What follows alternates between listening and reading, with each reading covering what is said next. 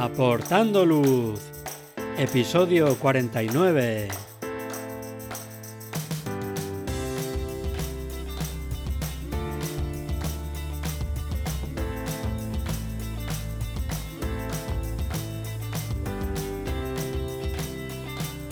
Hola, ¿qué tal? Bienvenidos a este nuevo episodio de Aportando Luz, el podcast en el que hablamos de fotografía nocturna, su técnica, consejos y equipo. Soy Javier Rosano, fotógrafo especializado en fotografía nocturna.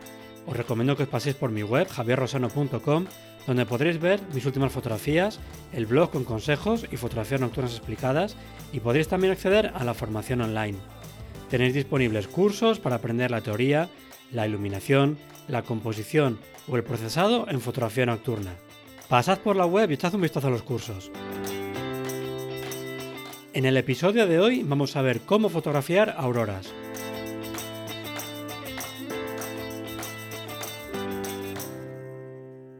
Muchos de los fotógrafos nocturnos de paisaje tenemos el sueño de ver y por supuesto de fotografiar una aurora, pero si la fotografía nocturna tiene su complejidad, la planificación y la técnica detrás de la fotografía de auroras hace pues todo aún más complicado, más difícil. Luego además también está el frío y la emoción de ese momento que puede hacer que nos olvidemos de todo. Y para echarnos una mano con este tipo de fotografía, tenemos en el podcast a Dan Zafra. Buenas, Dan, bienvenido al podcast y muchísimas gracias por pasarte por aquí. Muy buenas, Javi, ¿qué tal? Nada, muchísimas gracias lo primero por invitarme a estar en el podcast. Es un placer enorme estar aquí contigo y con todos eh, los oyentes hoy. Y nada, esperemos tener una sesión que sea muy productiva y que también ayude e inspire. Seguro que sí. Pero vamos, el lujo es nuestro porque te hayas acercado por el podcast y seguro que aprenderemos un montón contigo. Antes de nada, eh, para todos aquellos que no te conozcan, cuéntanos porfa quién es Dan Zafra. Pues eh, soy un fotógrafo de, paisaje y de astrofotografía principalmente. Eh, soy original de Madrid, España, pero llevo ya varios años residiendo en Estados Unidos. Ahora mismo estoy, instalado en la, en la parte de la costa californiana y, nada, pues mis grandes pasiones son esas, son eh, hacer eh, fotografías, sobre todo de paisaje y sobre todo de, cielos nocturnos. También dentro de los cielos nocturnos, por supuesto, las auroras boreales, que es uno de los temas que vamos a tratar hoy, es uno de mis, de, mis géneros favoritos, llevo ya varios años haciéndolo, aunque bueno, eso lo vamos a discutir a lo largo del programa de hoy. Y nada, por lo demás, pues me dedico profesionalmente a la fotografía, principalmente haciendo pues eh, talleres fotográficos, formación a través de cursos y de diferentes formas. Así que bueno, eso es principalmente lo que, lo que hago. ¿Y cómo empezaste en la fotografía nocturna y qué encontraste en esta disciplina? Que al final, pues eso, tiene su complejidad, pasas frío, tienes que viajar muchísimo, eh, para dedicarle tanto tiempo como le dedicas y tanto esfuerzo. Bueno, la fotografía nocturna, eh, la verdad que me enganché ya casi desde el principio y, bueno, sé que la mayoría de la gente que nos escucha seguramente que también o son también apasionados o han indagado en la fotografía nocturna, sabrán ya lo que, lo que puede llegar a enganchar. Cuando haces esas primeras fotos y ves las estrellas en la cámara, la Vía Láctea, eh, bueno, es eh, como un amor a primera vista, por así decirlo. Entonces yo desde que tenía mi primera cámara, mi primera Nikon APS-C, una Nikon de 3200, me acuerdo hacer mis primeras Vías Lácteas en en Almería, en la costa almeriense, donde hay grandes cielos eh, nocturnos, y me acuerdo hacer mis primeras fotografías de Vía Láctea por ahí y estar pues prendado, ¿no? Con ver esas, esas fotos que en realidad cuando las veo ahora me dan bastante vergüenza, pero, pero en ese momento eran, eran muy especiales, ¿no? Y a partir de ahí pues eh, es verdad que me enganché bastante a la, a la fotografía nocturna. Luego es verdad que mm, empecé a mejorarla, me compré una, cámara, una de 800, ya fuimos mejorando una cámara de formato completo, eh, empecé a viajar a otros sitios también con grandes cielos nocturnos, como en Estados Unidos, donde al final acabo viviendo, en Canadá y en otros lugares, y bueno, pues al final es eh, ir enganchando, te vas probando cosas nuevas, nuevos sistemas. Y con las auroras también pues fue algo parecido, era algo que quería, bueno, me llamaba mucho la atención de hace ya años y al final las vi en un sitio donde, donde ciertamente sabía que había posibilidades, pero no es fácil verlas y tampoco lo esperaba. Entonces, eh, la, primera vez que las vi fue en las rocosas de Canadá, en, los parques nacionales de, Banff, eh, Jasper, que están en la parte oriental canadiense, a una latitud que tampoco es tan alta para ver auroras. Entonces no es un sitio famoso como, digamos, Islandia o Noruega o, Alaska, ¿no? Es una latitud más baja donde hace falta que haya una tormenta solar, digamos, eh, esto ya lo comentaremos luego, pero bueno, hace falta que haya una buena actividad solar para que se vean auroras. y tuvimos bastante suerte. Eh, Asten, mi chica, que es la otra mitad de Capture de Atlas de, nuestro proyecto, eh, estábamos juntos de viaje y, bueno, era además a finales de mayo, una época en la que casi nadie espera ver auroras, que siempre se asocian más al invierno, ¿no? A, O épocas de, de, otoño, invierno. Entonces fue ya prácticamente en verano y hubo una tormenta solar espectacular, eh, un cape que también lo comentaremos luego, pero un cape muy alto, 7,8, para quien le suene ya esto, pues es un cape altísimo, con una tormenta solar muy fuerte y bueno, pues vimos una sesión de auroras boreales espectacular, o sea, toda la noche de todos los colores, sin parar. Y eso pues sí que fue de amor a primera vista, por así decirlo. Fue una noche muy, muy especial. Y a partir de ahí luego pues empecé a buscar auroras en, otros países hasta, hasta prácticamente a día de hoy. Las he fotografiado también en, Islandia en multitud de ocasiones. Eh, viajo allí cada año en septiembre a, a fotografiarlas. En las Islas Lofoten en Noruega también. Y bueno, pues siempre estamos mirando para, ver sitios nuevos. Ahora quiero también viajar a Alaska a ver si puedo este invierno para, intentar verlas en la parte de Fairbanks. Entonces, eh, pues bueno, la verdad que las auroras es una disciplina compleja, como decías, tanto por la planificación, por, los, eh, lo que conlleva fotografiarlas, pero sin duda es un género muy agradecido y, muy especial. La verdad que las auroras eh, cambian constantemente y es, es muy bonito fotografiarlas. qué bueno. Tú publicas un montón de fotografías en redes sociales, lo que decías antes, viajas muchísimo, creas mucho contenido en formato de imagen, pero luego también tienes eh, mucho más contenido en tu página web, principalmente con esas maravillosas guías que haces, con una cantidad impresionante de información, eh, todo muy organizado además, unas infografías que son una pasada. Luego también haces las selecciones de mejor fotógrafo del año de Vía Láctea, de auroras, tienes también un canal de YouTube, pero es que además todo este trabajo que haces lo haces por partida doble porque lo haces en español y en inglés. ¿Por qué empezaste a crear tanto contenido? ¿Cuál fue ese motivo? ¿Y cómo lo haces para organizarte tan bien y generar tan buen contenido? Pues a ver, desde lo del contenido empezó ya hace ya bastante tiempo también. Eh, Capture de Atlas como tal, como, como blog de viajes y de, fotografía, empezó alrededor de, 2016 y, empezó pues de forma muy, muy orgánica, de forma muy natural. Em, un poco contando las historias de, nuestros primeros viajes, intentando sobre todo ayudar a la gente.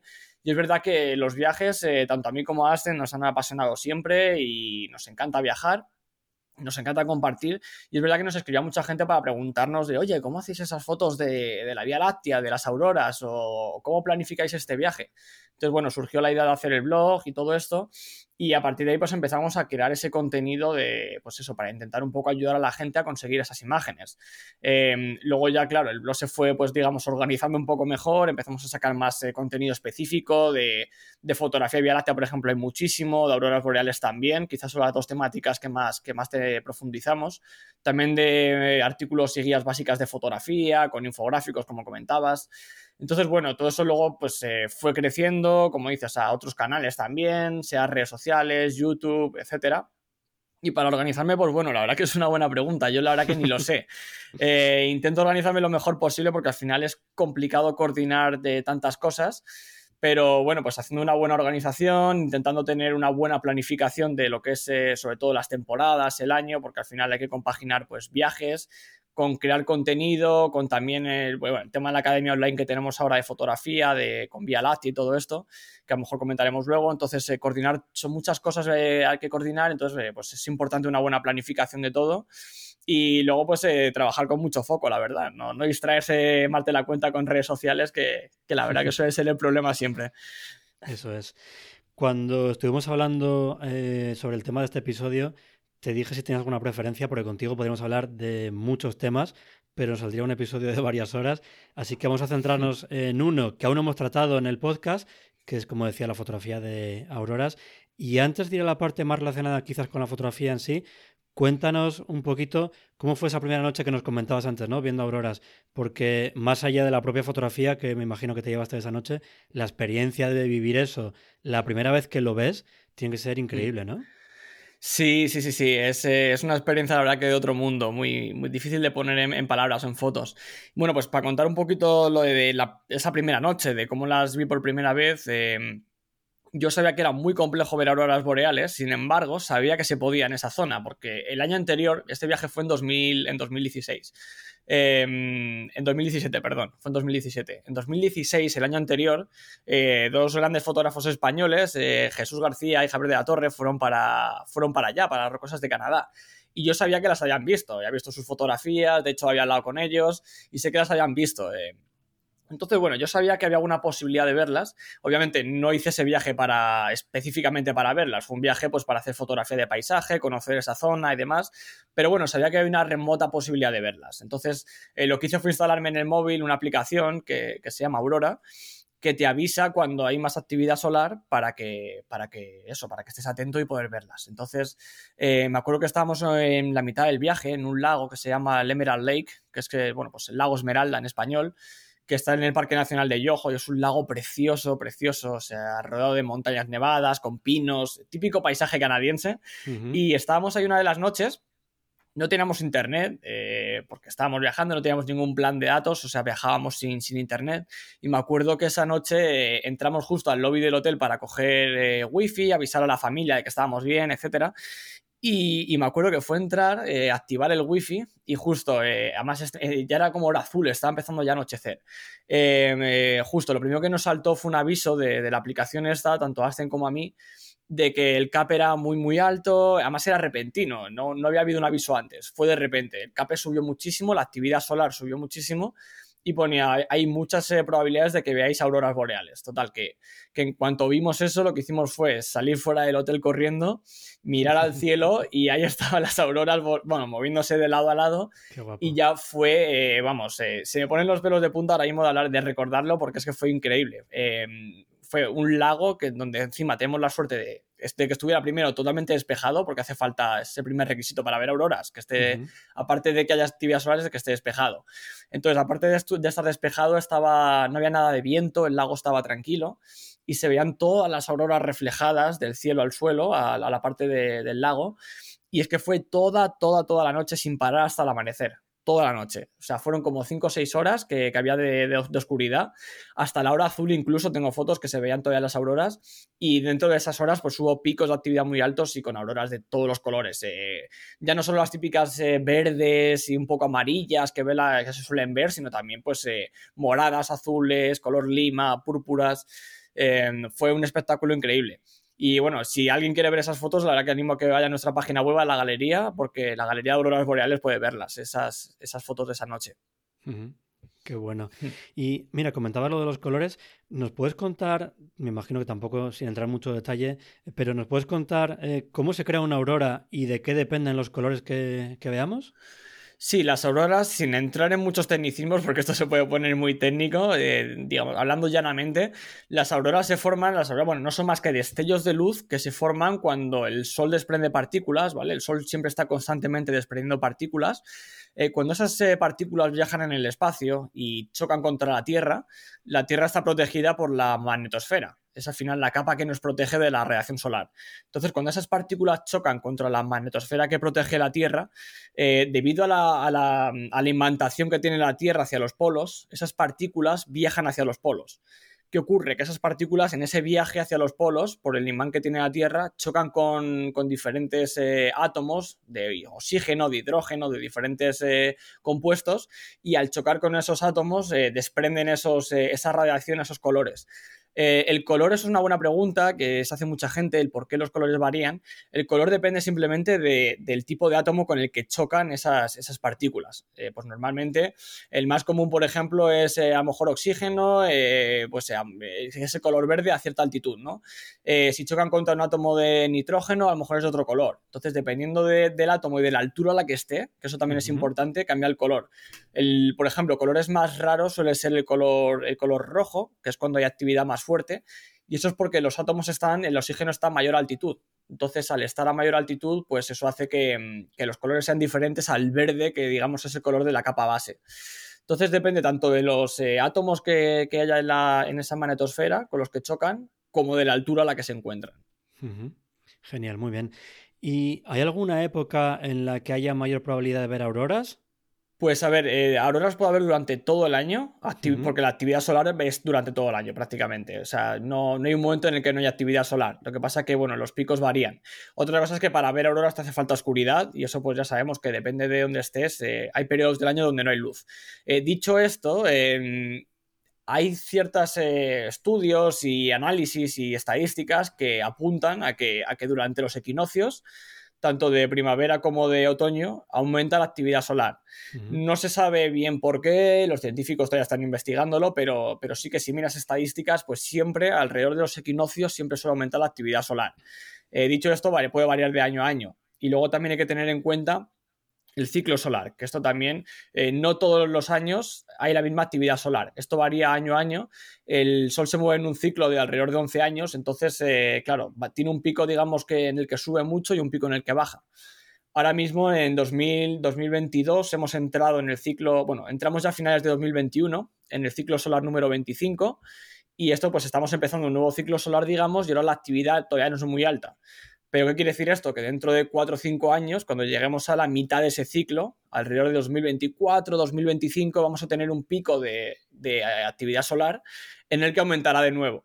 Em, así sucedió también si, por ejemplo, vemos fotos de auroras de 2014, 2015, em, ocurre que hay muchas más fotos de auroras con colores más rojos, más amarillos, porque, porque bueno, porque había eh, más actividad solar en esa época. Y lo que hace también es que se ven a latitudes más bajas también. Entonces, eh, por ejemplo, incluso en partes del norte de Europa que normalmente no se ven, incluso en España, ha habido ciclos, eh, no todos los ciclos son iguales, pero había algunos ciclos en los que incluso en España se han visto, en zonas de Galicia, norte de España, incluso este, históricamente también se han llegado a ver en ciudades como Madrid, donde estás ahora mismo, en, donde durante la guerra civil se vieron auroras boreales. Entonces, bueno, es eh, muy interesante cómo funciona todo el tema de la, energía solar, porque al final es, es la parte importante para poder ver auroras. Claro. ¿Me voy instalando entonces la aplicación de Aurora por si me salta la alarma o, no es muy probable? Sí, bueno, a ver, si estás en Madrid es complicado todavía, pero bueno, nunca, nunca se sabe. Genial.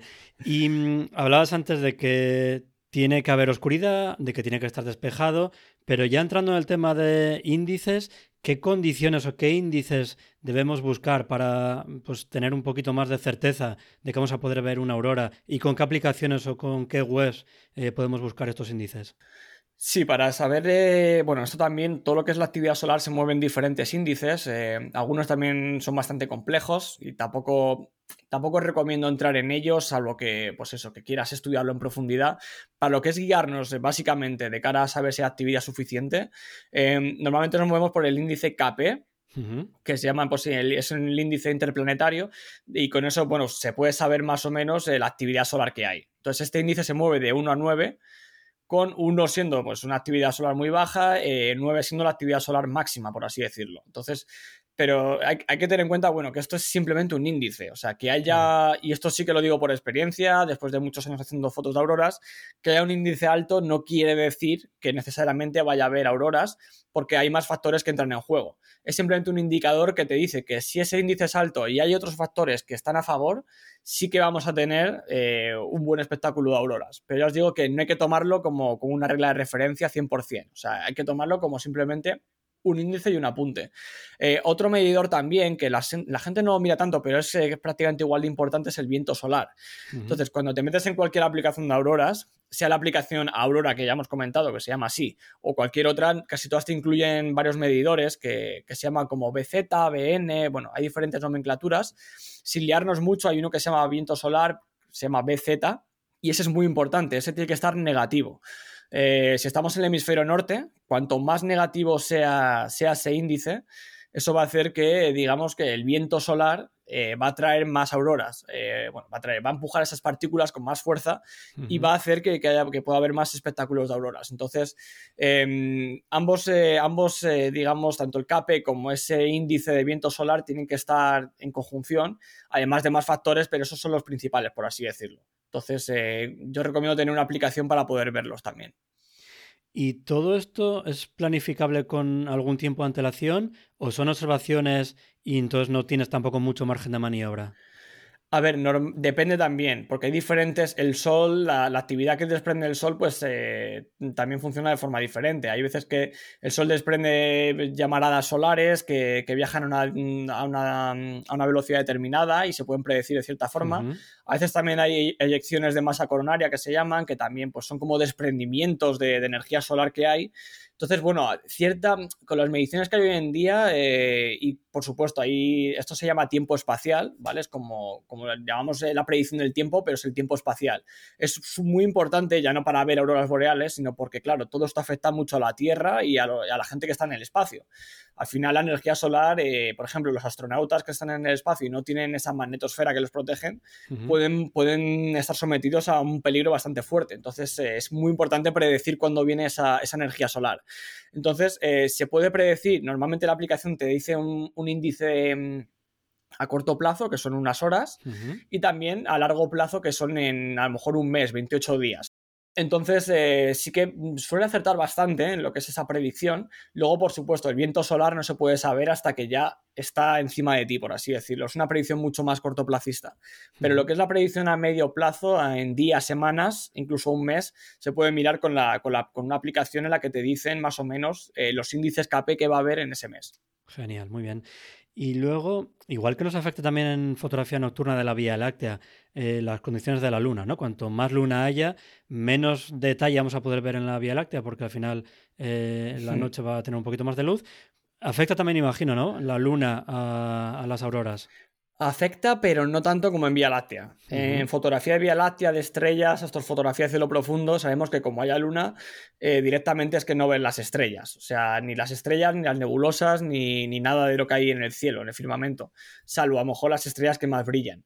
Con el tema de las auroras, eh, a ver, no vas a ver con tanta claridad y con tanto detalle la aurora, pero sí que se pueden ver. O sea, no es como con Vía Láctea, que es un rotundo no. Aquí sí. que incluso yo he visto auroras boreales con luna llena y sobre todo cuando hay una actividad solar muy, muy fuerte, eh, se pueden ver. Obviamente, ya te digo que para hacer, para disfrutar de un buen espectáculo y para fotografiarla, sobre todo, ahí me gusta que haya menos luna. No hace falta que sea luna nueva tampoco. Eh, yo las he fotografiado con todos eh, los eh, periodos lunares e incluso a veces cuando tienes a lo mejor un poquito de luna, un 20 o 30% es casi mejor porque te ilumina a veces el paisaje también. pero es verdad que para la visibilidad, aunque viajéis con luna, se pueden ver. Ya os digo que a lo mejor no con tanta detalle como, como lo verías con luna nueva, pero se puede. Qué bueno. Muy bien. Mientras preparaba este episodio, había una pregunta que era inevitable y es que dónde podemos ver auroras y mi idea era pues centrar un poco el tiro en función de la audiencia que tenemos en el podcast.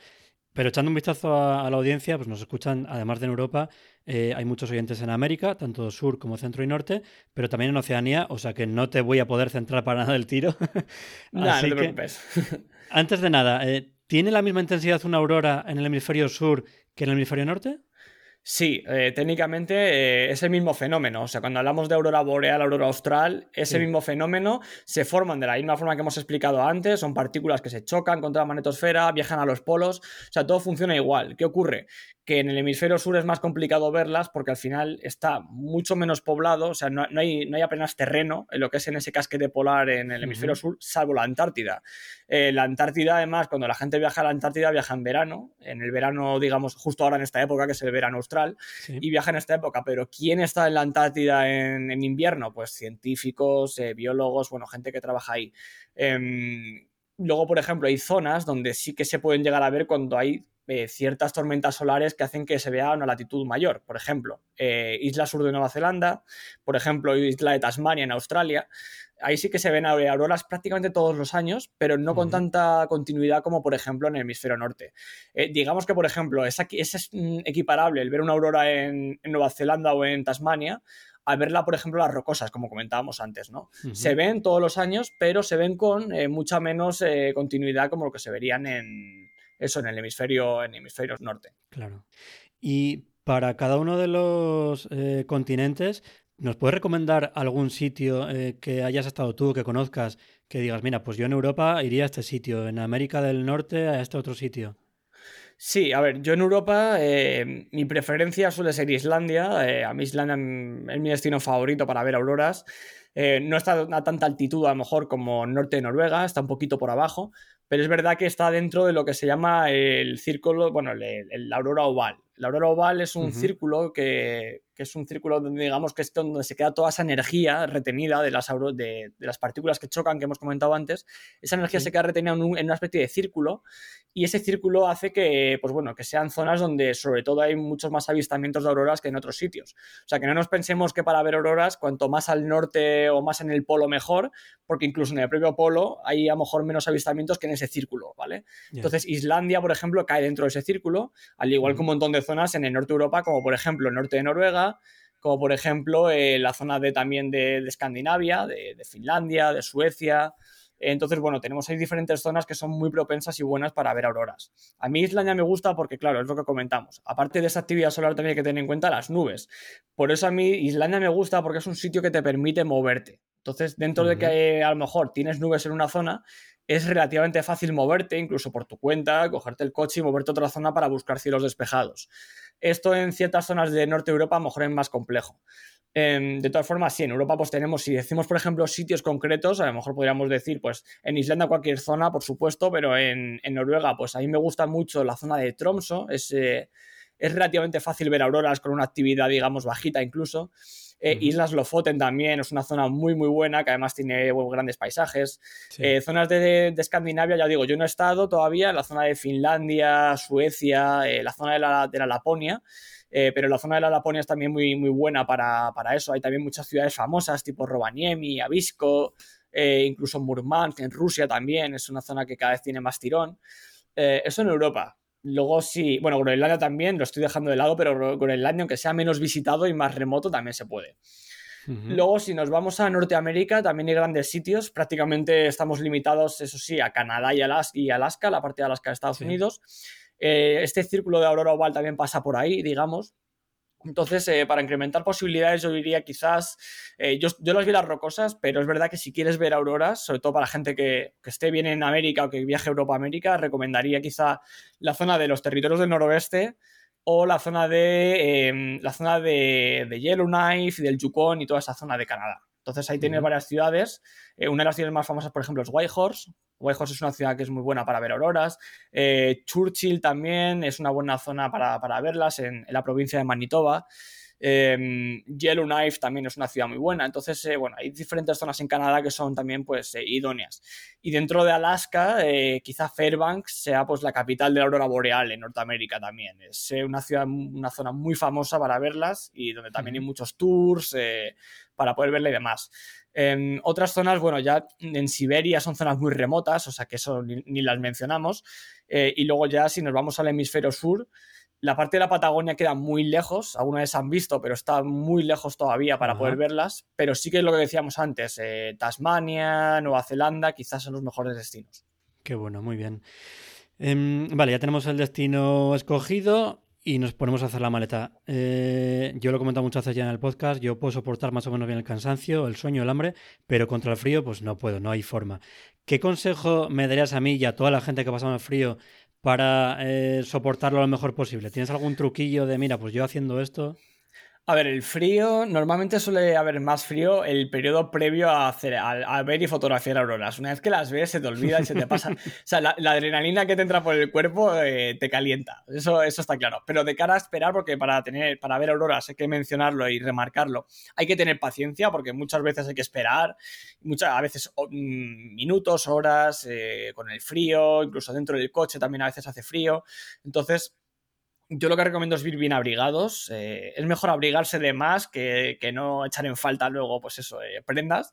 Entonces, por supuesto, aparte de las prendas típicas de un buen abrigo, unas buenas botas, eh, guantes, gorro, por supuesto, todo eso, hay ciertas cosas que puedo recomendar, por ejemplo, eh, unos buenos guantes, sobre todo si vais a hacer fotografía, esto sí que lo remarco siempre, eh, unos buenos guantes que te permitan tener las manos cálidas, pero también hacer fotos, porque guantes eh, que son sobre todo tipo manopla no te permiten hacer fotos bien. Yo aquí utilizo unos guantes que, mm, de, una, de una empresa que se llama The Heat Company, es una empresa que creo que están en, Austria, me parece que están basados en... Y bueno, yo llevo ya años utilizando esos guantes, tengo un montón de modelos, hay de diferentes eh, grosores, de diferentes eh, funciones. Eh, no son baratos, pero es verdad que esos guantes duran para toda la vida y si tenéis pensado hacer varias salidas, pues yo los recomiendo también. En la web tenemos de hecho varios artículos sobre estos guantes, así que si alguien los quiere mirar, pues que le eche un vistazo y ahí los tiene.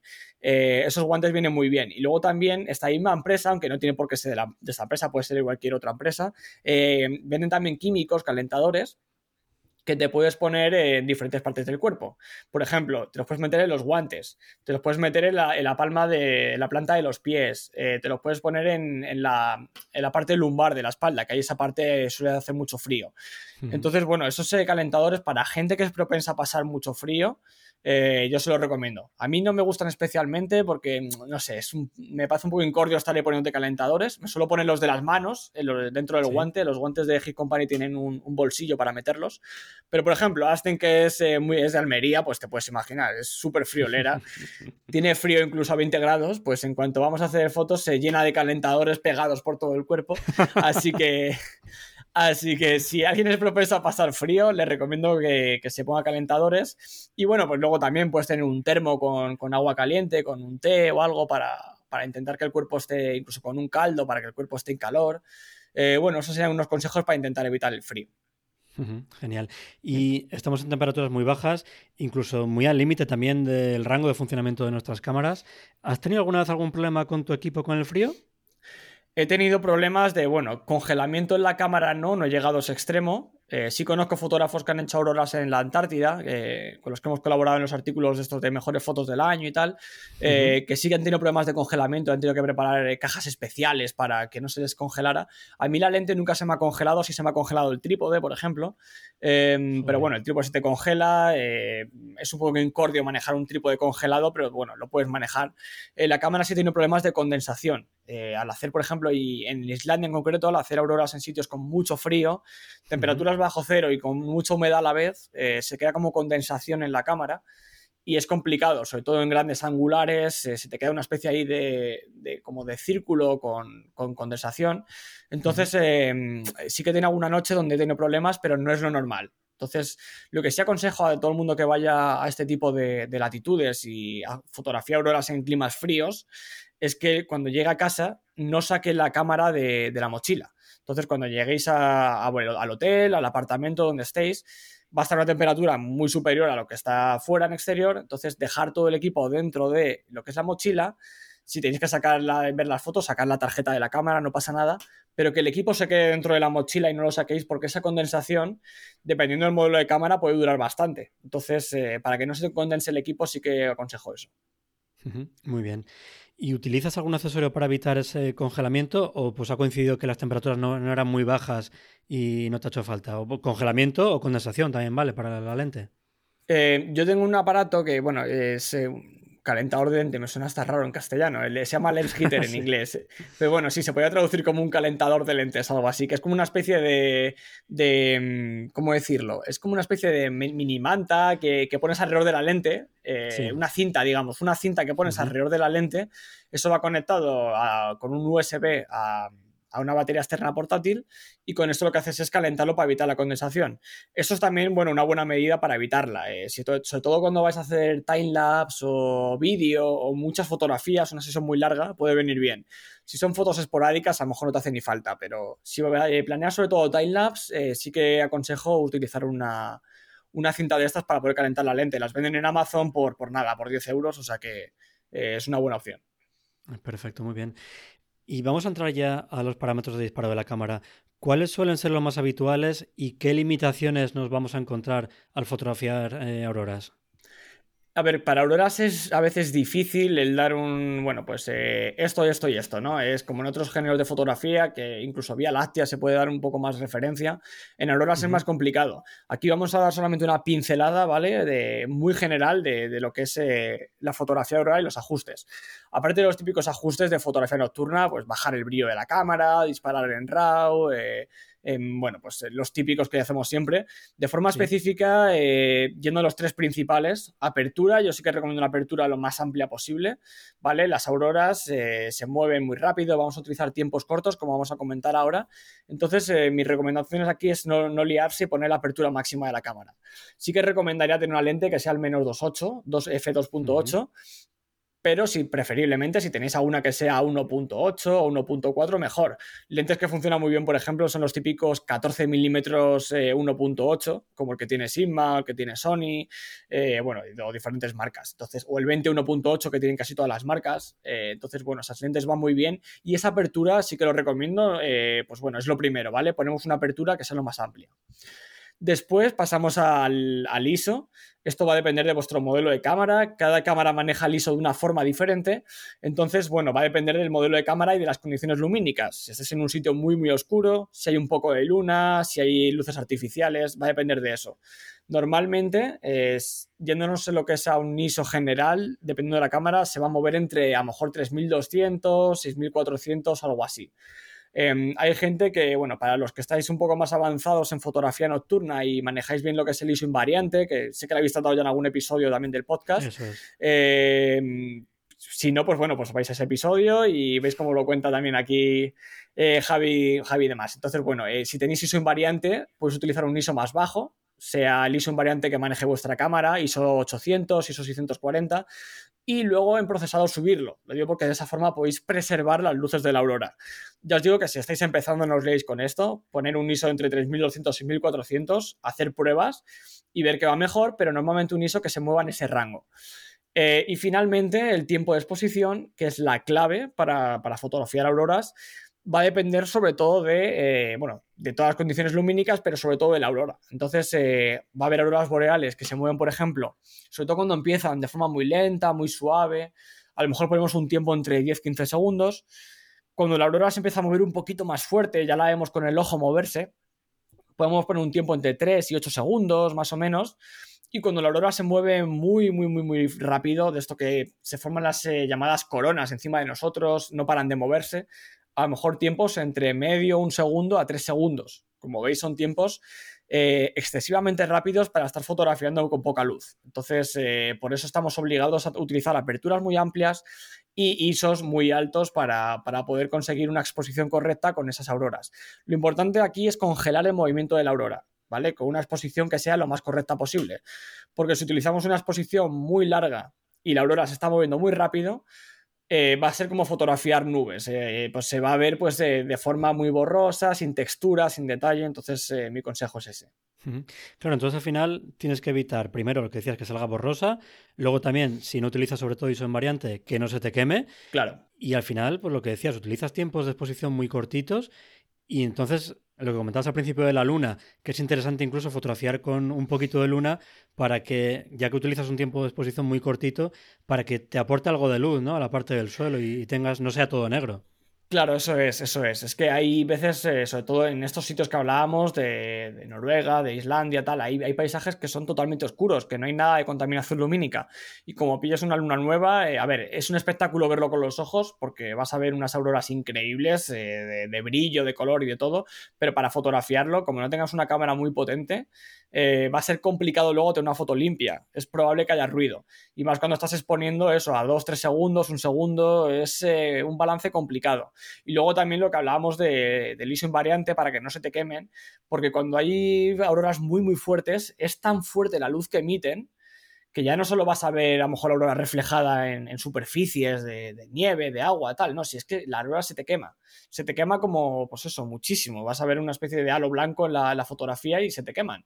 Entonces eh, hay que tener cuidado con eso Incluso cuando son espectáculos muy muy fuertes es casi imposible tener todas las fotos bien expuestas porque vas tienes que estar constantemente, y esto también es un buen consejo que doy, constantemente chequeando tus fotografías. Entonces, mi consejo es que mm, no cada foto, pero cada vez que veas un cambio de intensidad a simple vista, porque eso se ve, vete a tu foto, mira el histograma y mira a ver si tienes algo quemado de forma muy rápida. Simplemente le das al play, eh, vas a, mm, haces un chequeo rápido del histograma, más que nada para ver que no tienes nada quemado porque a lo mejor tienes que reajustar. Y aún, reajustando, hay veces que cambia tanto la intensidad tan rápido que se te van a quemar fotos. Pero bueno, no, no, hay que preocuparse, es algo normal. O sea, es que es algo que pasa. Entonces, eh, lo importante es tener cuantas más fotos tengas bien expuestas y bien fotografiadas, mejor. Aunque siempre hay algunas que vayan a la basura. Es un cambio de chip al mm. final con la fotografía nocturna habitual, por ejemplo, de Vía Láctea, ¿no? Que tú montas tu objetivo y para esa focal sabes el tiempo de exposición máximo para tener tres puntuales y aquí durante la sesión pues te puede ir cambiando lo que decías, ¿no? El tiempo de exposición desde que comienza la aurora, según luego va aumentando la intensidad, pues para adaptarte a esas condiciones que tienes en el entorno. Eso es una cosa que hay que tener en cuenta para, para no echar al traste con esa sesión. Sí, pero también está para mí la gracia de fotografiar auroras boreales y es la emoción que tienen, que es que siempre son diferentes, ya no en color, en forma, en composición, sino también son diferentes en, cuanto a, a, fotografiarlas, ¿no? Al final, bueno, la Vía Láctea a mí me encanta, es de mis cosas favoritas que fotografiar, pero es verdad que si tú planificas una Vía Láctea, eh, normalmente pues va a estar ahí, la vas a tener en su sitio, vas a hacer una foto tal, pero con auroras no, con auroras eh, normalmente se empiezan a ver por el norte, ¿no? Que es lo que suele decir la gente, mirar al norte, pero cuando son fuertes, fuertes, las puedes ver en cualquier punto cardinal, las puedes ver incluso en el sur. Entonces pueden aparecer en cualquier sitio, con cualquier intensidad, variar constantemente, cambiar los colores es, un espectáculo. Entonces, eso también para fotografiarlo, eh, esas condiciones cambiantes hacen que tenga mucha más emoción. Es una fotografía en la que te sumerges. Cuando estás fotografiando auroras no hay nada más. Estás metido en ello y, es una experiencia que yo creo que cualquier fotógrafo que le guste la fotografía nocturna tiene que vivir al menos una vez en la vida. Requiere mucha concentración, ya veo. Y luego en fotografía nocturna eh, de paisaje podemos jugar con el balance de blancos eh, para tener un cielo con una dominante cálida o fría si fotografías la Vía Láctea, ya estás un poquito más limitado para, sobre todo si quieres mostrar ¿no? unos colores de forma natural. En auroras tenemos mucha libertad a la hora de escoger un balance de blancos o para no desvirtuar esos colores de la propia aurora recomiendas unos parámetros en concreto. A ver, si queremos tener una aurora, digamos, con un color eh, aproximado, algo natural, quizás nos podemos mover entre valores entre 3500, 4000 Kelvin, más o menos. Pero es verdad que luego, pues en edición, para gusto los colores, como se dice, y hay gente pues que le gusta dejar las auroras más frías, gente que le gusta dejarlas más cálidas, pero si queremos tener, digamos, un rango bastante amplio de colores y que sean fidelignos, eh, nos tenemos que mover más o menos en eso, en un balance de blancos entre quizá 3.500, 4.000. Esto es verdad que no lo he mencionado antes, pero es importante en el tema de ajustes, eh, ahí me gusta ponerlo manual, porque muchas veces eh, las auroras cubren todo el cielo, me gusta hacer panorámicas, entonces cuando haces una panorámica es importante que haya una cohesión con el color, entonces para que no haya, igual que en Vía Láctea, ¿no? Cuando, para que no haya problemas con el color y no haya fotos con diferentes colores y que luego el procesado sea más sencillo, poner un balance de blancos manual para que luego todas las fotos tengan el mismo balance de blancos y si hay que corregirlo se corrige en lote en un momento. Claro. Muy bien. Y supongo que también aquí ocurrirá eh, un clásico que ocurre en fotografía nocturna, sobre todo también pues, de Vía Láctea, que es que te centras mucho en la Vía Láctea, en la parte del cielo, y te olvidas un poquito de la parte del suelo, de la composición. Imagino que aquí al final no te tienes que conformar tampoco con una fotografía de una aurora, sino que también tienes que cuidar un poquito la composición, ¿verdad? Claro, y de hecho, en, cuando hablamos de fallos, entre comillas, en fotografías de auroras boreales o en grandes fotografías, eh, eso es algo que también eh, se suele ver bastante. Yo, lo remarco mucho. A ver, tú puedes hacer una fotografía del cielo y tener una gran fotografía de aurora, eh, pero es verdad que si quieres una fotografía, digamos, de paisaje, de aurora completa, para mí tiene que haber un buen primer plano. Si no, para mí falta algo hay veces que la aurora es tan impresionante que una simple foto al cielo eh, vale, pero es verdad que em, para mí una fotografía completa se define por también incluir ese elemento de paisaje, ¿no? de, tierra, de suelo. Entonces, eh, aquí, como consejo, eh, también hemos comentado antes, intentar aprovechar superficies que creen reflejos. Entonces, normalmente cuando estamos en estas latitudes, en esta época del año, suele haber siempre, pues a lo mejor nieve o puede haber hielo. Eh, también agua, si estés en lagos o sitios así, como lo que comentamos antes de, Canadá. Entonces, sitios que puedan tener eh, reflejos suelen beneficiarse porque, bueno, pues crean mucho más interés en esas fotografías de auroras. Luego, por supuesto, pues eh, también cosas de fotografía de paisaje en general, incluir cosas en el primer plano, en el medio plano, en el fondo em, y demás. Pero siempre, para mí, tener en cuenta, es importante tener en cuenta lo que es la parte del suelo para que haya una fotografía completa, por así decirlo. Claro, eso es. Y antes hablábamos de que el tiempo de exposición puede cambiar durante la sesión, que te obliga a estar muy concentrado. Eh, pero luego también está lo que decías tú antes, ¿no? Que la aurora aparece antes por el norte, luego se desplaza un poquito, cambia también la intensidad. Al final, la aurora está en movimiento y nos va a obligar también, imagino, a cambiar de encuadre, a movernos, haciendo que al final una sesión de auroras mm, sea menos pausada que lo que estamos acostumbrados también de la Vía Láctea, ¿verdad? Claro, eso también dependerá de la localización donde estamos. Eh, si estamos en un mirador y solamente hay una vista, pues es, es lo que hay. Pero normalmente, cuando estamos en la típica mm, paisaje, digamos, amplio, que tenemos muchas posibilidades, eh, es muy cambiante. Entonces, eh, sobre todo, ya, os digo que depende un poco también de la intensidad de la aurora, ¿no? Eso va a marcar mucho. Normalmente con intensidades bajitas, es verdad que se suelen ver en el norte, más o menos en la misma franja, pero en cuanto tenemos un poco más de actividad y se empiezan a ver auroras ya, digamos, en otros puntos cardinales o en otras zonas, es muy cambiante y hay que estar, hay que estar preparados para, para, para, fotografiarlas por donde salgan, porque a lo mejor tú tienes tu composición, digamos, eh, apuntando a un sitio y luego pues se ponen fuertes por el otro lado. Tienes que cambiar el trípode, cambiar la composición, etcétera. Entonces es importante estar siempre listos y preparados para cualquier cambio porque, porque sucede a menudo. Y para todo esto, ¿tenemos tiempo de sobra o hay que ir con prisas? O sea, ¿cuánto dura eh, una aurora más o menos de media? Eso depende. Yo he visto absolutamente de todo. He visto desde este septiembre en Islandia, me acuerdo, este último, este último septiembre, eh, estaba, estaba en la laguna de glaciar de Jökulsárlón. Si alguien está en Islandia sabrá, sabrá cuál es.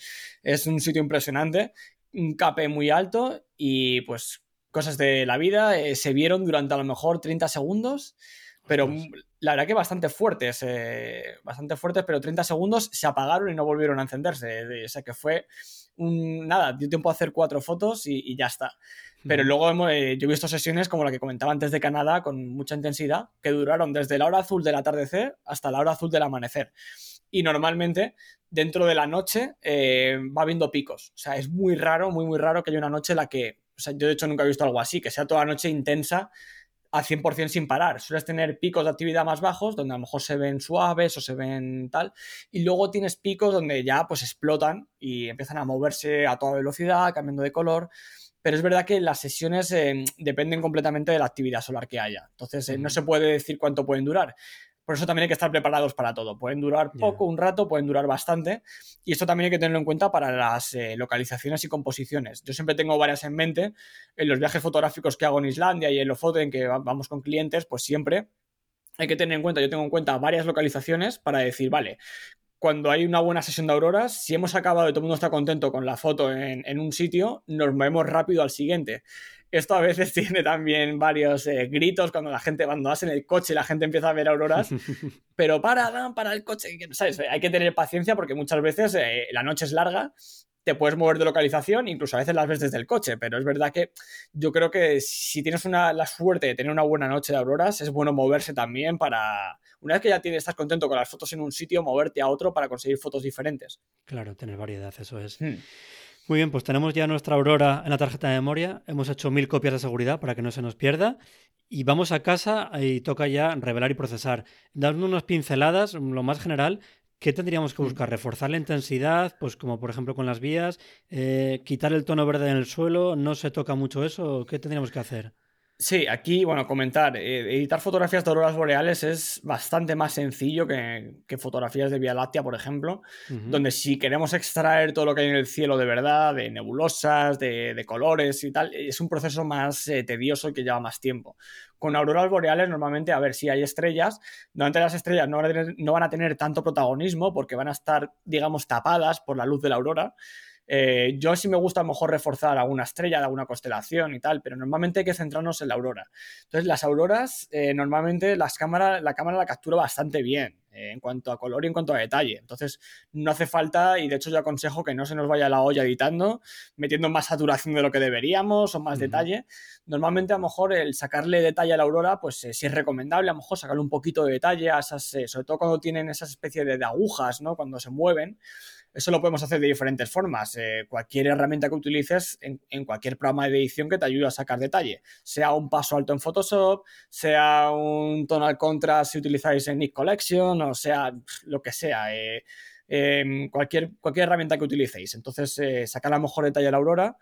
Em, dominantes de color eh, ya va al gusto, las podéis también controlar si queréis. A mí normalmente, si el suelo está verde o el hielo está verde porque la aurora lo refleja, me gusta dejarlo. Eh, incluso a veces potenciarlo también un poquito. Eh, a veces queda bien también para que se refuerce ese, color de la aurora también. Em, y luego, pues nada, corregir cualquier problema que haya en la fotografía, podemos meter un poquito de, de, glows a quien le guste también, jugar con eso también para que tengan pues, un efecto un poquito más onírico la aurora.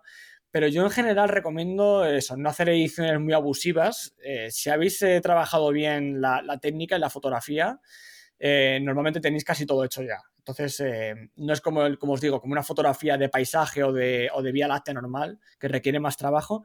Normalmente una fotografía de aurora bien, bien capturada requiere menos trabajo, salvo eso, que tengáis pues que hacer panorámicas complejas o que haya elementos de luces, y hay que hacer un bracketing a veces. Eso puede llevar más trabajo, pero bueno, eh, hay que tenerlo en cuenta también. Genial, muy bien. Bueno, pues yo creo que hemos visto ya más o menos todos los pasos para conseguir una fotografía de aurora y toca inspirarse. Y justo relacionado con eso, acabas de sacar una recopilación de las mejores fotos de auroras de 2021 que no os podéis perder porque son una pasada. Me imagino que no será una tarea fácil, ¿verdad? Primero por tener que estar al día de todo lo que se publica y luego también por tener que escoger entre tantas buenas fotos. Sí, este año ha sido especialmente difícil porque es verdad que, mm, que como ha habido tantos problemas para viajar con el COVID, pues la gente ha viajado menos a estos sitios, entonces eh, ha sido, ha habido como así decirlo, por menos fotografías de auroras que otros años, ¿no? De hecho, este año, por ejemplo, en esta edición ha sido, después de cuatro años, ha sido la primera edición en la que no había ningún fotógrafo español.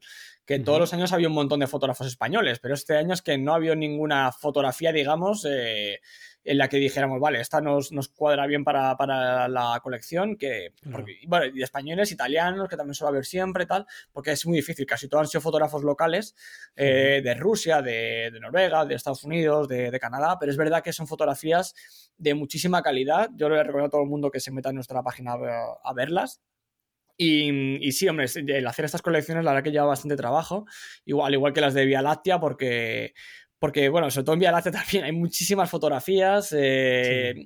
la calidad va subiendo cada año, queremos hacer fotografías que engloben pues eh, un poco, que, que, consigan inspirar, ya no solo que tengan calidad técnica, sino que también que inspiren, que tengan una buena composición, que sean en sitios no tan vistos.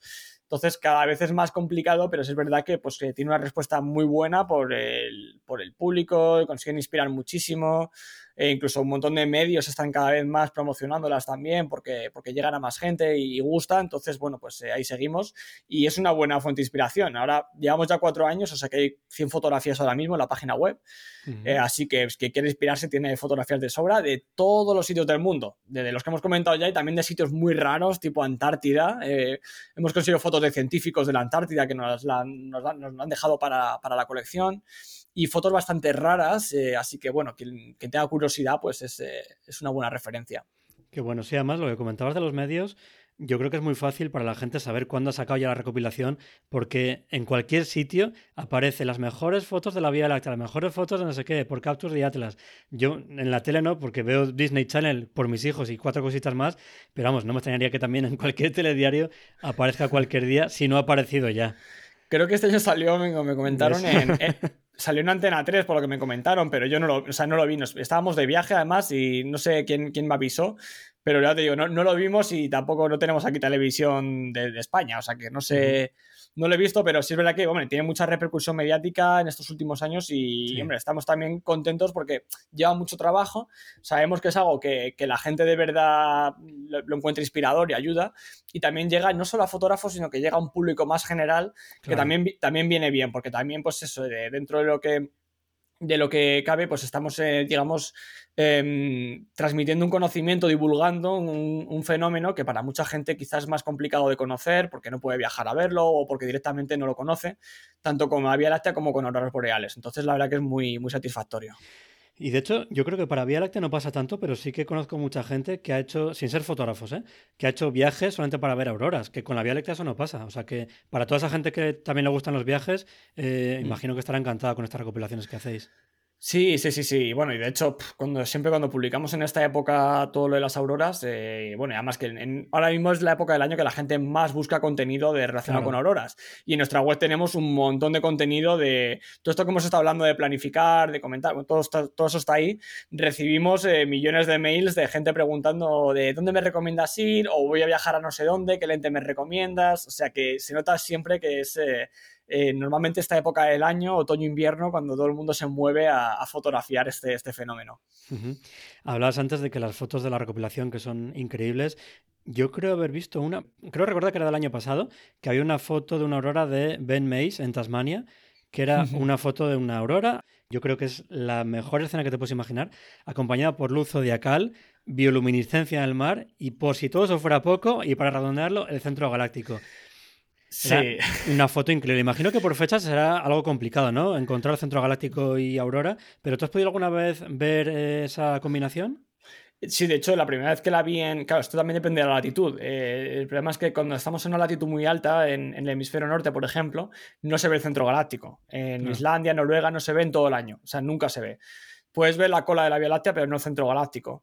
En Canadá, por ejemplo, sí que se llega a ver el centro galáctico y, por ejemplo, la única vez que he visto auroras y Vía Láctea a la vez, tengo una foto hecho que eh, no es como la de Ben, ni mucho menos, no, no, tengo bioluminiscencia ni nada de eso, pero, pero una foto donde se ve unas auroras que no son muy fuertes, pero están más o menos bien, y Vía Láctea es en Canadá, y ahí sí que, por ejemplo, pude llegar a verlo. Pero, por ejemplo, las fotos donde más se ve Vía Láctea auroras es en el hemisferio sur, porque esto, bueno, cuanto más al sur vamos en, la Tierra, más horas eh, de visibilidad de la Vía Láctea hay, del centro galáctico. Entonces, por ejemplo, de las de la Antártida que tenemos publicadas de otras ediciones, sí que se ve también el centro galáctico. La de Ben, por ejemplo, que has comentado, Tasmania también se ve. Entonces, eh, cuanto más al sur vamos, se verá que hay más probabilidades de captar esos dos fenómenos a la vez. Pero eso ya es bueno, es un poco ya el, la, guinda del pastel, ¿no? El conseguir ya esos dos fenómenos a la vez. Desde luego. Hmm. Muy bien, pues vamos ahora ya con una serie de preguntas rápidas. Em, tú al final eres inspiración para muchos fotógrafos, tus fotografías son una pasada, yo me incluyo entre ellos, pero ¿qué fotógrafos nocturnos te inspiran a ti a la hora de fotografiar auroras boreales? Em, bueno, para auroras boreales, eh, la verdad que es, complicado porque hay grandes, hay grandes fotógrafos. Eh, tenemos muy grandes fotógrafos, pero es verdad que, por ejemplo, si tuviera que decir uno que no solo fotógrafo aurora, sino en general de paisaje, eh, Mark Adamus, por ejemplo, que seguro que lo conocerá muchísima gente, es un fotógrafo que para mí es, eh, bueno, lo admiro muchísimo en fotografía aurora boreal porque ya no solo por la calidad que consigue las fotografías, sino por dónde las consigue. O sea, Mark es, un, es una, persona, es un fotógrafo americano y em, se hace viajes de, con la mochila, se va a medio del Yukon en Canadá, donde no hay nada, o sea, no hay nada de nada, simplemente se va a acampar. Eh, rodeado de osos y de, historias. Y el tío incluso a veces va solo. Eh, va con grupos también, pero a veces va solo. Y consigue fotografías de auroras en sitios que la verdad que son que son únicos. O sea, unas fotografías en lagos congelados en medio de Canadá, que la verdad que son, son fotografías muy especiales. O sea, que Marx es una, es una gran referencia. Eh, Luego también, bueno, Daniel Cordan también, que también lo conoceréis, también tiene grandes fotografías de auroras en, todo el mundo, por así decirlo. Tiene en Groenlandia, tiene en Rusia, en toda Europa, también es una, referencia. Eh, Paul Zizka es un fotógrafo canadiense, que este, este fotógrafo vive en las rocosas y claro, cada vez que hay una aurora en las rocosas sale a hacer fotos. Entonces también tiene grandes fotografías y también tiene un toque muy creativo porque incluye a veces eh, escaladores en hielo con aurora. Em, también muy interesante. Hay fotos también en otras ediciones que tenemos de, fotógrafo de auroras de él. También es un, es un gran fotógrafo. Y bueno, y en España también, en España hay un montón de fotógrafos que han hecho también auroras boreales que también son referencia. Javier de la Torre, por ejemplo, con el que también comentábamos antes. Eh, Javi también es un freak de las auroras boreales como yo, de hecho eh, lo hemos comentado mucho. Eh, a Javi también tiene grandísimas fotografías de auroras boreales. Jesús también, que lo comentábamos antes. Iván Ferrero también tiene también grandes fotografías de auroras. Hugo Valle también tiene muy buenas. Entonces, bueno, en España también eh, Néstor Rodán, Eduardo Marcos, es que hay muchísimos fotógrafos buenos también en España que, les encanta y además que todos tenemos algo en común, que es que nos picó un día el bicho de la aurora y, estamos como locos con ellas.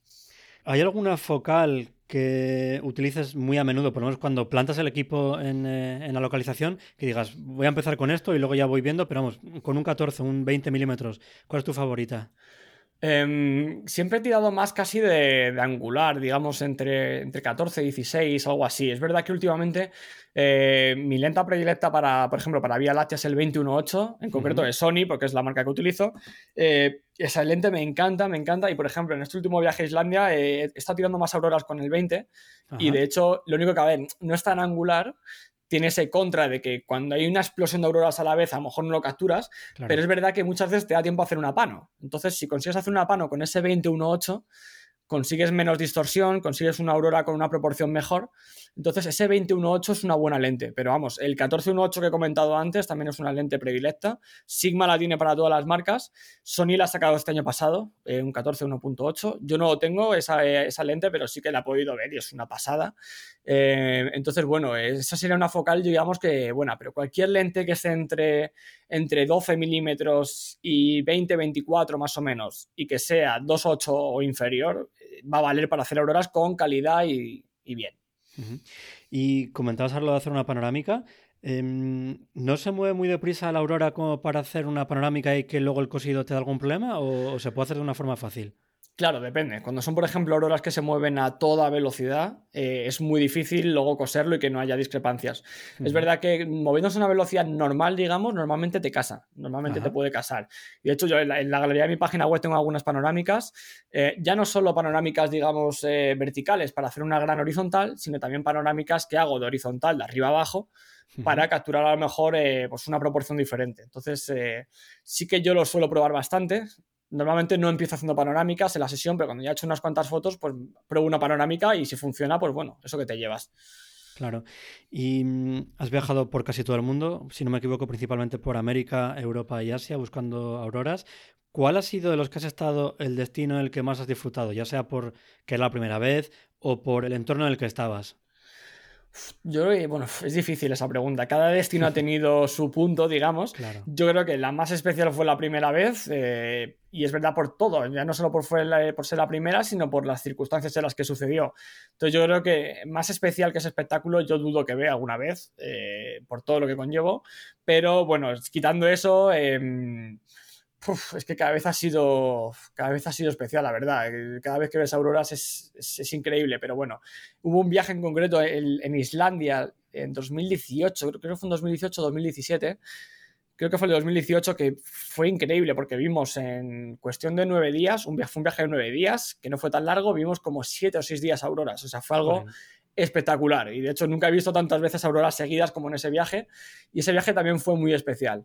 Pero vamos, que ya digo, que independientemente de dónde la veáis y en el momento, es, algo que, es un espectáculo para ver y, sí que recomiendo a todo el mundo. ¿Y ya has visitado tu localización soñada, esa que por el hito, por el entorno, sea tu favorita? ¿O aún hay uno que tienes marcado en la lista porque es imprescindible para ti? No, hay muchas pendientes todavía. Hay, hay muchas, muchas pendientes. Em, bueno, sueño, por así decirlo, pero eso, claro, es que es prácticamente inviable si algún día hacerlas en la Antártida, pero es verdad que es lo que hablábamos antes. Para poder ir a la Antártida en invierno o estás em, a bordo de, digamos, una, una, misión de algún tipo, siendo científico, es prácticamente imposible. Entonces, eh, bueno, eso, eso digamos que queda un poco fuera de lo terrenal, pero dentro de eso sí que Australia, eh, de lo que hacíamos de Tasmania, Tasmania y Nueva Zelanda creo que es un destino que, que está ahí y de hecho, ya lo estoy comentando con Ascen, 2024-2025, que es el pico solar, va a haber muchas más tormentas solares. Eh, irnos para allá, no sé cuánto tiempo, pero si, si, las condiciones lo permiten, a lo mejor pasar allí un par de meses e intentar capturarla allí, porque ese sí que es un sueño el verla en un sitio así incluso con Vía Láctea, como hablábamos antes, así que mm, ese digamos que sería un destino, un destino soñado. Aparte de eso, quedan muchísimos destinos, eh, por ejemplo, Alaska, como comentaba antes, ahora que estoy cerquita de Alaska, pues tengo, quiero ir para allá, eh, Rusia también, partes de Rusia, de la península de Kola, eh, la Laponia, todavía no las he visto la Laponia, entonces hay muchos destinos de auroras, Groenlandia también, no me lo puedo dejar hay muchísimos destinos y la verdad que cada destino es especial, así que, así que bueno, todavía quedan muchos. Es una pena que esto sea en audio porque la gente está perdiendo la carita de ilusión y de felicidad que tienes mientras cuentas todos estos destinos que tienes en tu, en tu lista apuntados. Em, hace poquito has sacado también el calendario 2022 de, de Vía Láctea, aunque nos salimos del tema de auroras, pero bueno, yo creo que merece la pena porque lo acabas de publicar. ¿En, em, ¿En qué nos puede ayudar a los fotógrafos nocturnos este calendario? Este calendario de Vía Láctea llevamos ya años haciéndolo eh, y es un calendario que sirve básicamente para planificar tus sesiones de Vía Láctea de forma rápida y de un vistazo. Entonces es un calendario en el que marcamos los mejores días del año para fotografiar la Vía Láctea, teniendo en cuenta todo lo que es la luna, las horas de Vía Láctea, la visibilidad del centro galáctico, la posición del centro galáctico en el cielo. Tenemos todo en cuenta y en esta tabla puedes ver de un vistazo eh, cuáles son esos mejores días. Te decimos incluso la hora a la que sale, eh, la posición donde va a estar y todo. Em, tenemos 20 calendarios para 20 latitudes diferentes, 20 regiones, o sea que hay de España, de las Islas Canarias, dentro de Sudamérica, de Latinoamérica también tenemos un montón, para México, para Centroamérica, para también para la zona de Perú, de los Andes peruanos, para latitudes también más sur, en Chile, en Argentina. Em, Australia, o sea, hay como un montón de latitudes, entonces eh, básicamente te tienes que descargar el calendario de tu latitud y ahí ya tienes una guía para ver rápido eh, cómo puedes planificar tus sesiones. Entonces, bueno, quien quiera, simplemente que es fácil que escriba en Google eh, Capture de Atlas calendario Vía Láctea y le va a salir ya directamente a la página para que se lo descargue. Y es algo que aconsejo, bueno, lo utilizan también muchísimos fotógrafos, tenemos muy, buena, muy buenos comentarios y muy buen feedback de, cómo funcionan y, la gente, los, la verdad que lo, le viene bastante bien. Así que aunque lleven mucho trabajo hacerlos, eh, bueno, pues ahí están, ahí están colgados y quien quiera, pues eh, que se anime a descargarlo. Genial, muy bien. Y si alguien quiere aprender contigo, ya sea online o presencial, eh, ¿qué formas tiene de hacerlo? Pues eh, de forma online, eh, para empezar, bueno, pues toda la formación online que tenemos, eh, de forma gratuita tenemos infinitos recursos y artículos en nuestra página web, tanto de lo que es técnica, lo que hablábamos ahora, técnica de auroras boreales, planificación, etcétera, hay de, un montón de géneros. Entonces hay un mogollón de artículos de, de, formación, de inspiración, de técnica, de procesado, ahí todo eso es gratuito y está en la página web. Eh, si alguien quiere indagar, por ejemplo, en fotografía de Vía Láctea, le aconsejo que eche un vistazo al curso que, he sacado hace poco, lo saqué este verano. Hice un curso que se llama Captura la Vía Láctea, donde pues, eh, es un curso centrado solamente en fotografía de Vía Láctea, donde entramos desde, abarcamos todo, son tres eh, módulos diferentes y abarco desde, desde cómo empezar en fotografía vía láctea si no has hecho nunca fotos o estás empezando, hasta lo más avanzado con monturas ecuatoriales, con procesados súper avanzados, con, bueno, con todo. Entonces, eh, y todo entre medias, por supuesto, panorámicas, eh, técnicas de stacking, eh, todas las técnicas de procesado, bueno, es un curso, son como 24 horas de contenido y lo sacamos este verano y la verdad que pues muy contento con la recepción, ya hay más de 400 fotógrafos apuntados, todo el mundo está muy contento, tenemos un grupo también de Telegram privado que nos ayudamos un montón. Eh, la gente hace quedadas, o sea que está muy chulo. Y si alguien se anima, pues, eh, pues eso, ahí, ahí, está. Tenemos ahora mismo también un descuento, pues si alguien lo quiere utilizar. Hemos sacado un descuento por motivo de los calendarios que, hemos sacado hace poco. Entonces hay un 15% de descuento si alguien pone el código eh, calendario 2022 cuando haga la compra. Poniendo ese código calendario 2022 le va a aplicar un 15% por si alguien quiere adquirir el curso. Entonces se puede adquirir tanto por módulos sueltos, eh, puedes coger solamente el avanzado si tú ya sabes lo básico, o puedes coger el básico si tú quieres empezar poco a poco, lo que sea, o puedes coger un pack con diferentes cursos. O sea que bueno, está todo en la página web, en nuestra página web, en capturedalas.com. Hay un apartado que se llama Academia y ahí, ahí viene todo. Eso como eh, formación online. Si alguien quiere formarse presencialmente, tenemos talleres de fotografía. Eh, de todo tipo, eh, principalmente de fotografía nocturna en, en cuanto a auroras boreales y vía láctea, eh, como hemos estado comentando Auroras, de Auroras tenemos uno, bueno, nuestro tour estrella, por así decirlo, que es en Islandia, lo hacemos todos los años en septiembre, que es eh, yo creo la mejor época para hacer auroras en Islandia por todo, por todas las condiciones que hay, eh, actividad solar y demás. Entonces tenemos ese tour en septiembre, para el este todavía tenemos plazas, hay alguna plaza libre todavía. Tenemos también uno en las Islas Lofoten en Noruega, ese está planificado para 2023 y también tenemos ya bastantes plazas reservadas, pero todavía quedan. Y luego estamos abriendo ahora tu, eh, tour de astrofotografía en, la costa oeste de Estados Unidos, que bueno, si alguien eh, quiere hacer fotografía de Vía Láctea en un sitio increíble, este es el sitio para hacerlo, porque son paisajes de otro mundo, con unos cielos eh, negros, negros, donde solo se ven estrellas nebulosas, es una pasada. Estamos ya abriendo este año justo de talleres aquí y bueno, de momento tenemos en el Valle de la Muerte, en California, el Death Valley, ese está lleno ya. Acabamos de abrir justo la semana pasada uno en Utah, en los parques nacionales de, Arches y de Canyonlands, eh, unos sitios increíbles. Nos quedan también poquitas plazas, por si alguien se anima a viajar para acá. Y vamos a seguir abriendo más. Seguramente que abramos en otros destinos también, en la costa de Oregón y en otros sitios. Así que bueno, si alguien quiere, que entre también en Capture de Atlas y ahí puede ver todos los viajes que tenemos. Vaya pintaza tiene todo eso. Muy bien, pues nada, comentado la página web, capturdiatlas.com, imagino que será, ¿verdad? Sí. Em, y luego en redes sociales, ¿estás en Instagram, Twitter? ¿Por dónde te mueves? Sí, bueno, solo por notificar. En, lo que es la página web, capturdalas.com, podéis ver una pestaña que te lleva a inglés o castellano. Si queréis verlo directamente en castellano, capturdalas.com barra ES. ¿Vale? Para que salga directamente en castellano. La página está totalmente en español, solamente si ponéis .com te va a salir la versión en inglés. Eso simplemente indicarlo. Y luego en redes sociales, sí, en todos sitios, pues de Instagram, YouTube, Facebook, eh, arroba capture de Atlas. Eh, se escribe, bueno, eso es eh, capture, T-H-E Atlas, ¿vale? Se escribe en inglés, pero bueno, capture de Atlas y le va a salir ya ahí todo lo que tenemos en cualquier caso dejaré los enlaces en las notas del episodio. Pues nada, Dan, me ha encantado charlar contigo, que te has pasado por el podcast. Te tocará venir otro día para hablar de la Vía Láctea, porque se nos ha acabado el tiempo. Y nada, enhorabuena nuevo por todo tu trabajo. Muchas gracias por todo el contenido que ofreces. Y de verdad, pasar por su web para aprender con sus guías, porque son una pasada. Y seguirle en las redes para disfrutar de, de sus imágenes. Muchas gracias, Dan, por este ratito que nos has dedicado. Y nada, espero tenerte de nuevo pronto por aquí. Nada, por supuesto, cuenta conmigo cuando quieras para esa sesión de podcast de Vía Láctea. Ahí también hay mucho que tratar, así que yo cuando quieras estoy vamos, más que encantado de volver por aquí y de que comentemos eh, cualquier tema que, sea interesante ¿no? de, de Vía Láctea. Y nada, agradecerte también enormemente que me hayas eh, invitado a estar aquí hoy. Ha sido un placer. A mí me encanta siempre hablar de estos temas, así que nada, lo dicho, cuando queráis, eh, aquí me tenéis. Y por supuesto, si alguien quiere ayuda de cualquier tipo para fotografía de Vía Láctea, auroras o de otro tipo, lo que sea, pues eh, me puede contactar y estaré encantado de ayudar. Genial, muchísimas gracias, Dan. Un fuerte abrazo. Un fuerte abrazo y buenos cielos. Chao, chao. Hasta luego. Y hasta aquí este episodio en el que hemos visto cómo fotografiar auroras. Y como siempre, si os ha gustado este episodio, por favor, suscribiros para no perderos los próximos capítulos. Y si queréis colaborar para que el podcast llegue a más gente, os agradeceré vuestros me gustas, valoraciones y comentarios. Muchísimas gracias por escucharme y por vuestro apoyo. Hasta el próximo episodio.